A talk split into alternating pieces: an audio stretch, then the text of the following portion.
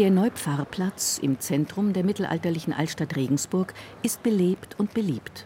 Ein weites Karree, in der Mitte eine Kirche. Die Türme des Doms in der Nachbarschaft. Aber der Neupfarrplatz gehört nicht zu den seit der Antike gewachsenen Plätzen in Regensburg. Er ist eine Leerstelle in der historischen Bausubstanz, wenn auch schon Jahrhunderte alt. Hier stand im Mittelalter das jüdische Viertel, das 1519 zerstört wurde. Es zählte etwa 50 Häuser, in denen rund 500 Menschen lebten. Die Historikerin Silvia Seifert. Der Platz heute umfasst 7000 Quadratmeter und im Mittelalter war dieser ganze Platz bebaut mit großen Häusern und engen Gassen. Es gab drei Gassen durch dieses Viertel und fünf Eingänge. Und in der Mitte oder hier in diesem südwestlichen Teil stand dann eben die Synagoge als das repräsentativste Gebäude der jüdischen Gemeinde. 1995 begannen die Archäologen damit, den Neupfarrplatz freizulegen und entdeckten dabei das zerstörte jüdische Viertel. Silvia Kodriano-Windauer vom Bayerischen Landesamt für Denkmalpflege hat damals die Ausgrabungen geleitet. Was wir nicht wussten, ist, dass wirklich 30 Zentimeter unter dem Kopfsteinpflaster schon die ersten Mauern dieses jüdischen Viertels zutage kommen. Und kaum hatte man hier ein Loch gemacht, war eine Mauer da. Und aus einer Mauer wurden immer mehr, immer mehr, immer mehr. Und plötzlich erschloss sich innerhalb von kürzester Zeit dieses gesamte Wohnviertel, wo hier zig Häuser standen, ein Viertel mit Treppen, mit Kellern, mit Fluren, mit Straßen, mit Latrinen und so weiter und so fort. Also es ist wirklich eine völlig unbekannte Welt wieder aus dem Boden aufgetaucht. Entdeckt haben die Archäologen zu ihrer Überraschung auch die Fundamente der gotischen Synagoge aus dem 13. Jahrhundert und Relikte eines romanischen Vorgängerbaus. Bis zur Grabung war man immer der Ansicht, dass die Synagoge unter der Neupfarrkirche liegt. Und erst im Zuge dieser archäologischen Untersuchungen hat sich herausgestellt, dass die Synagoge nicht unter, sondern vor der Neupfarrkirche stand. Mit weißem Beton hat der israelische Künstler Dani Karawan hier die Umrisse der gotischen Synagoge nachgezeichnet und bewusst einen Ort der Begegnung geschaffen. Hier sitzen Menschen, unterhalten sich, essen Eis oder fahren Skateboard. Das Kunstwerk stellt den Grundriss der mittelalterlichen gotischen Synagoge dar, die vom 13. Jahrhundert stammt und im Jahr 1519 durch christliche Einwohner der Stadt zerstört worden ist, zusammen mit dem gesamten Viertel. Nach den spektakulären Ausgrabungen hat die Stadt einige Kellerräume zugänglich gemacht. Eine Treppe führt hinab in das sogenannte Dokument Neupfarrplatz. Hier ist auch ein Teil eines betonierten Luftschutzbunkers aus dem Zweiten Weltkrieg erhalten.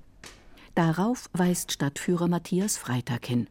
Wir haben hier einerseits im Zentrum des Dokumentationszentrums natürlich die Dokumentation des mittelalterlichen Judentums plus letztendlich auch ein Querschnitt durch die Regensburger Geschichte von der Römerzeit, da sind wir ganz am Anfang, bis ins 20. Jahrhundert, Nationalsozialismus, Kriegszeiten, dafür steht der Bunker. Am beeindruckendsten ist der letzte Raum, ein komplett erhalten gebliebener Keller eines jüdischen Wohnhauses. Der Raum hat etwa 50 Quadratmeter. Für uns heute im Dokumentationszentrum, das sieht man ein bisschen daran, dass hier Stühle rumstehen und ein Fernseher an der Wand hängt, ist das der Raum, wo wir einfach ein bisschen ausführlicher dann, wenn Besucher da sind, über die gesamte Geschichte der jüdischen Gemeinde und natürlich auch über die Vertreibung, wie das zu erklären ist, erzählen. Das Symbol des Dokument Neupfarrplatz ist der steinerne Bogen einer Tür, die in den Keller führte. Der Bogen ist zerbrochen, aber hält gerade noch, ein Symbol der Zerstörung. Das ist hier so ein bisschen der Blickfang, weil das halt das spektakulärste Einzelelement ist. Also ein Bogen, der so erhalten geblieben ist, dass er nicht einstürzt.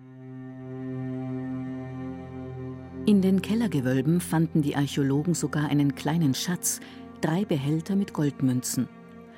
Die Kellerräume stehen aber auch dafür, dass hier Juden gelebt haben, sagt Eva Haferkamp-Rott, Professorin für mittelalterliche jüdische Geschichte an der Ludwig-Maximilians-Universität München, die sich intensiv mit Regensburg beschäftigt. Man ist bewegt von dem, was man sieht, weil es eben auch die Zerstörung tatsächlich fassbar, sichtbar macht.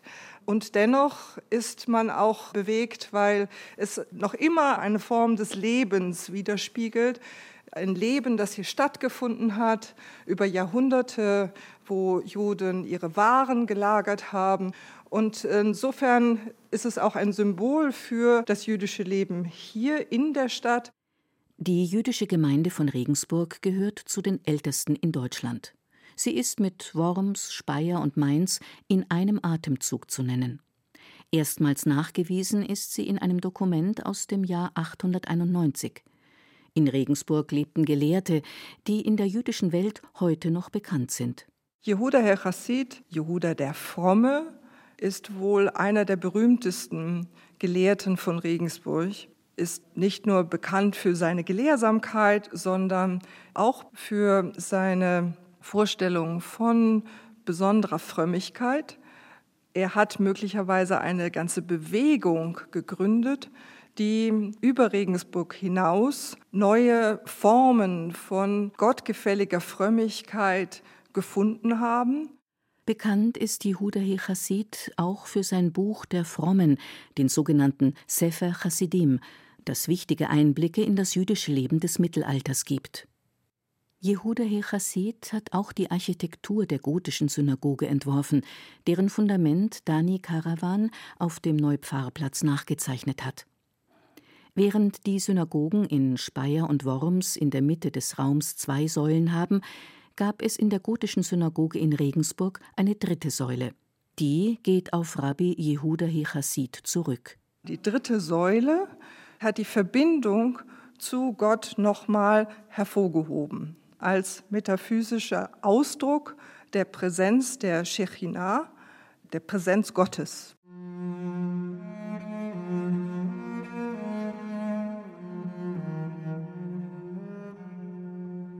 Nach dem Vorbild der Regensburger Synagoge wurde dann die berühmte Prager Altneuschul erbaut, die es heute noch gibt. Die überregionale Bedeutung Regensburgs belegen auch Reiseberichte. In Regensburg gab es eine Talmudschule mit etwa 100 Schülern. Ein eindrucksvolles Zeugnis der jüdischen Gemeinde ist auch der sogenannte Regensburger Pentateuch aus der Zeit um 1300, der im Israel Museum in Jerusalem aufbewahrt wird. Regensburg war bekannt nicht nur für seine Gelehrsamkeit und seine Gelehrten, sondern auch für seine Bücher, für die Sammlung von wichtigen jüdischen Kommentaren, nicht nur zur Bibel, sondern auch zum Talmud und zu anderen Werken. Regensburg war in dem Sinne einfach auch ein Ort der Bücher. Eva Haferkamp-Rott betont, dass es in Regensburg auch sehr selbstbewusste Frauen gab, die eigene Siegel führten, unabhängig von ihren Männern Geschäfte tätigten oder die jüdische Gemeinde gegenüber der Stadt vertraten. Die Frauen von Regensburg sind auch von den Gelehrten von Regensburg immer wieder hervorgehoben worden für ihre Selbstständigkeit, aber in dem Sinne auch schon fast für ihre Frechheit. Also sie waren in dem Sinne so selbstbewusst, dass manche Gelehrte sie ein bisschen kritisiert haben. Nach seiner großen wirtschaftlichen und kulturellen Blüte vom 11. bis zum 13. Jahrhundert begann Regensburg im Spätmittelalter zu verarmen. Der wirtschaftliche Druck auf die Bürger, auf Christen und Juden nahm zu.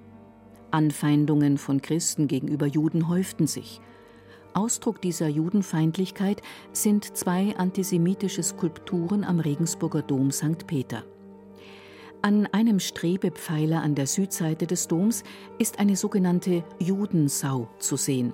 Etwas verwittert, aber noch gut erkennbar. Diese Skulptur der sogenannten Judensau ist Stein gewordener Antisemitismus. Im 14. Jahrhundert wurde sie direkt gegenüber dem mittelalterlichen Judenviertel angebracht, das 1519 zerstört wurde. Dargestellt sind Juden, wie sie an den Zitzen einer Sau saugen und mit ihr über das Ohr kommunizieren. Um die Juden zu kennzeichnen, tragen sie Judenhüte. Juden ist es verboten, mit Schweinen in Berührung zu kommen. Diese Skulptur legt nahe, dass sich die Juden nicht an dieses Verbot halten. Das Schwein gilt im Mittelalter auch als Symbol des Teufels, sagt Eva Hafer-Kamprott. Diese Darstellung wollte nicht nur Ekel gegenüber Juden hervorrufen.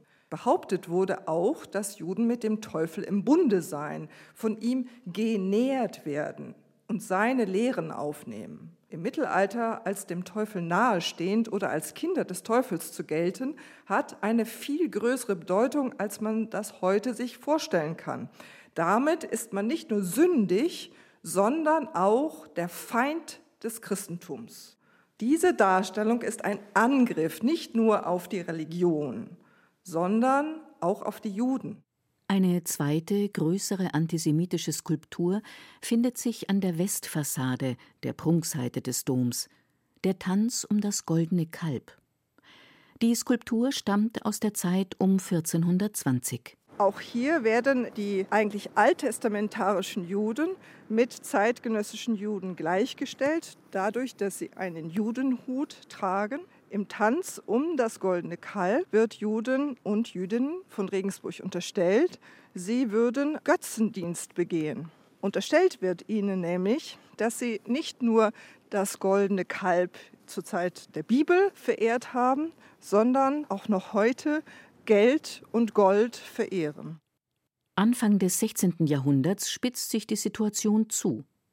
Domprediger Balthasar Hubmeier hetzt ständig gegen die Juden. Die Stadt versucht im sogenannten Innsbrucker Prozess die Vertreibung der Juden durchzusetzen. Seit der Mitte des 15. Jahrhunderts versucht der Regensburger Stadtrat, die jüdische Gemeinde aus der Stadt zu vertreiben. Schließlich wird ein Prozess angestrengt. 1516 beginnt er mit dem Ziel der Vertreibung der Juden. Kaiser Maximilian I. war der Schutzherr der Regensburger Juden. An ihn mussten die Juden auch Steuern bezahlen. Während der Prozess läuft, stirbt der Kaiser. Da schafft der Stadtrat von Regensburg Fakten. Als Kaiser Maximilian I. am 12. Januar 1519 starb, hat sich das Blatt gewendet und der Stadtrat der Stadt Regensburg sah hier dann auch seine Stunde gekommen, die Gelegenheit, die Juden nun aus der Stadt zu vertreiben.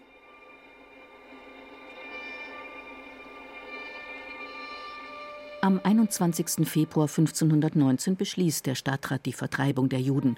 Einer der Stadträte, die der jüdischen Gemeinde den Beschluss übergeben, ist Stadtbaumeister Albrecht Altdorfer. Innerhalb von 24 Stunden haben die Juden die Synagoge zu räumen und innerhalb von fünf Tagen die Stadt zu verlassen. Es ist Winter, sehr kalt und es schneit. Die Juden ziehen über die steinerne Brücke aus der Stadt. Alte und schwangere Frauen werden auf zwei Schiffe gebracht. Ein Schiff geht bei Donaustauf unter, die Menschen ertrinken. Die Regensburger machen anschließend Tabula rasa. Sie reißen das jüdische Viertel ab und zerstören die Synagoge. Wie die Synagoge ausgesehen hat, ist durch zwei Kupferstiche von Albrecht Altdorfer überliefert. Der Maler und Stadtbaumeister hat die leergeräumte Synagoge kurz vor ihrer Zerstörung dokumentiert. Er versah seine Kupferstiche mit der Bemerkung, dass die Synagoge nach Gottes gerechtem Ratschluss dem Erdboden gleichgemacht worden sei. Wenn man diese Kupferstiche betrachtet, ist man dankbar schon fast für diese Darstellung dieser 1519 zerstörten Synagoge vergisst aber, dass Altdorfer selbst beteiligt war an der Vertreibung der Juden und auch diese nicht nur gut gehalten hat, sondern sie als Ratsmitglied tatsächlich mitentschieden und mitgetragen hat. Beim Abriss der Synagoge geschieht angeblich ein Wunder. Der Maurer Jakob Kern stürzt in die Tiefe, aber er überlebt, dank der Hilfe der Mutter Gottes, heißt es ein Wunder. Dass Kern wenig später dennoch stirbt, tut dem Hype um das angebliche Wunder keinen Abbruch. Eine große Wallfahrt setzt ein, die Wallfahrt zur schönen Maria, gemalt von Albrecht Altdorfer. Die schöne Maria wird heute noch verehrt. Er begleitet mit seiner Kunst in dem Sinne auch die Transformation des Platzes hin zu einem christlichen Platz, hin zu einem Ort der Marienverehrung. Und die schöne Maria, die ja dann den Platz bestimmte, auch als Wallfahrtsort, ist von ihm gemalt worden. Das Bildnis ist dann zum Zentrum auch dieser Wallfahrt geworden. Sofort nach dem Abriss der Synagoge errichten die Christen eine hölzerne Kapelle auf den Fundamenten des jüdischen Gotteshauses. Michael Ostendorfer, ein Schüler Altdorfers, hat die Kapelle und die Wallfahrt in einem großen Holzschnitt um 1520 verewigt. Michael Ostendorfer zeigt die Ekstase, in der die Regensburger, auch die Pilger an diesem Ort der Marienverehrung in ihrem Glauben an die Wundertätigkeit der schönen Maria verfallen den ehemaligen zentralen Ort des jüdischen Glaubens, die Synagoge, okkupiert nun die Kirche Marias. Aus dem Ort der Juden wurde ein Ort der Christen und so stellt das Ostendorfer auch dar. Weil tausende Pilger nach Regensburg strömen, beschließt man den Bau der Neupfarrkirche. Die Kirche hätte sich auch über den Fundamenten der Synagoge erheben sollen, doch der Bau wurde vorher eingestellt. Sie ist aufgebaut worden, erbaut worden, nicht nur auf den Fundamenten des jüdischen Viertels, sondern als triumphales Zeichen genau dieser Zerstörung des jüdischen Viertels und auch als triumphales Zeichen des Sieges des Christentums über das Judentum. Die christlichen Regensburger schändeten und zerstörten auch den großen jüdischen Friedhof im Süden der Stadt außerhalb der Stadtmauer. Lutz Michael Dallmayr, Archäologe bei der Stadt Regensburg, lokalisiert ihn zwischen der Altstadt und dem heutigen Bahnhof. Dieser Friedhof war nicht nur da für die Regensburger jüdische Gemeinde, die zwar relativ groß und sehr, sehr bedeutend, eine der ältesten in Deutschland war, sondern es war ein zentraler Friedhof, in der mindestens für 100 bis 150 Jahre aus ganz Altbayern die Toten hergebracht und beerdigt wurden. Eine wichtige Quelle für die Zerstörung des Friedhofs ist der Bericht des christlichen Mönchs Christoph Hofmann, der sich Christophorus Ostrofrancus nannte. Dieser Ostrofrancus berichtet uns, es wären ca. 4200 Gräber gewesen, die da geschändet worden sind. Er sagt uns, dass die Grabsteine weggenommen worden sind, um dann später als Baumaterial verwendet zu werden, zum Beispiel für die Verkleidung der Neupfarrkirche. Er schreibt über die Schändung des Friedhofs, über das Herausreißen, das Ausgraben von Leichen, das durch die Stadt schleifen und ausstellen dieser Leichen.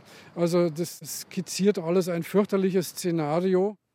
Der Friedhof war auch eine Pilgerstätte, zu der Juden aus Aschkenas, dem deutschsprachigen jüdischen Kulturraum, aber auch aus Osteuropa nach Regensburg kamen. Nun wurde er als Schweineweide genutzt. Man kam nach Regensburg, um zu den Gräbern der berühmten Gelehrten zu wallfahren. Und die Zerstörung, die dieser Friedhof 1519 im Zuge der Vertreibung der Juden erfahren hat, diese Brutalität ist auch dadurch zu verstehen, dass den Christen sehr wohl bewusst war, welche Bedeutung dieser Friedhof für Juden hatte. So ging es auch bei der Wiederverwendung der Grabsteine weniger um das Baumaterial, sondern auch demonstrativ um Symbole des Triumphes der Christen, weswegen sie möglichst sichtbar verbaut wurden. Die Elite der Stadt hat sich diese Grabsteine in ihre Fassaden und Toreinfahrten einbauen lassen, als Visitenkarte ihrer Einstellung, ihres Standes. Und sie zeigen diese Grabsteine mit Stolz und haben sie häufig auch entsprechend kommentiert. Laus Deo, zum Lobe Gottes, so kommentiert der Bürgermeister Kaspar Ammann seinen Grabstein, den er zur Dokumentation seiner Mitwirkung an der Vertreibung der Juden in seinem eigenen Hof einbauen ließ.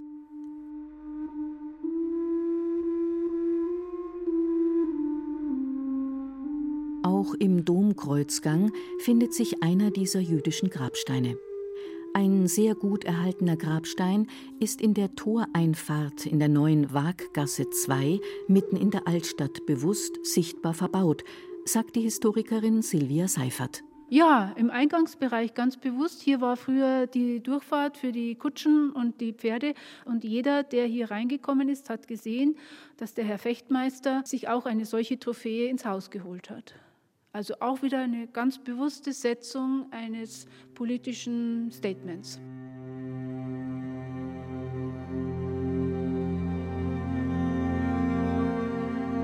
Das alte Rathaus im Zentrum der Stadt.